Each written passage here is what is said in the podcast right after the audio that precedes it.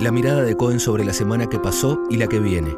Escrito por el equipo de estrategia de Cohen Aliados Financieros.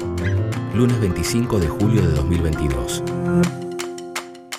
Lo que pasó en el ámbito local e internacional.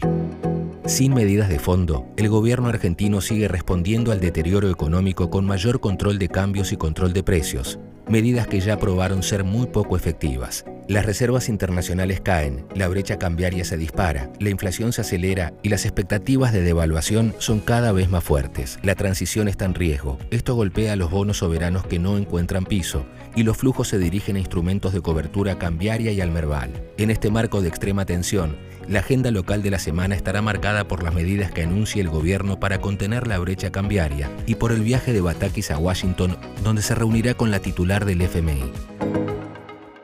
En el plano internacional, aunque marcan caída en las ganancias, los balances publicados fueron algo mejor a lo esperado y le dieron un respiro a los mercados que cerraron la semana con ganancias generalizadas.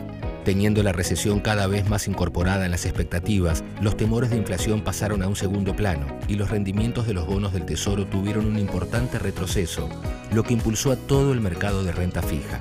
Tanto esto como los balances por encima de las expectativas impulsaron también a las acciones, principalmente las tecnológicas. Arranca una semana que puede marcar el rumbo de los próximos meses en la reunión de la Fed y la publicación del PBI de Estados Unidos del segundo trimestre de 2022, mientras continúa la temporada de balances con la publicación de los resultados de las empresas más importantes.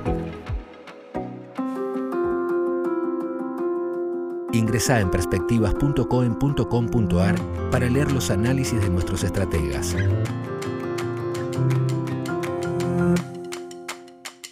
El presente informe es publicado por CONSA y ha sido preparado por el Departamento de Estrategia de CONSA. El objetivo del presente informe es brindar a su destinatario información general y no constituye de ningún modo oferta, invitación o recomendación de inversión de CONSA para la compra o venta de valores negociables y o de los instrumentos financieros mencionados en él. El presente informe no debe ser considerado un prospecto de emisión ni una oferta pública. Aunque la información contenida en el presente informe ha sido obtenida de fuentes que CONSA considera confiables, tal información puede ser incompleta o parcial y CONSA no ha verificado en forma independiente la información contenida en este informe, ni garantiza la exactitud de la información o que no se hayan producido cambios adversos en la situación relativa a los emisores descrita en este informe. CONSA no asume responsabilidad alguna, explícita o implícita, en cuanto a la veracidad o suficiencia de la misma para efectuar la toma de decisión de su inversión. Todas las opiniones o estimaciones vertidas están sujetas a las variaciones intrínsecas y extrínsecas de los mercados.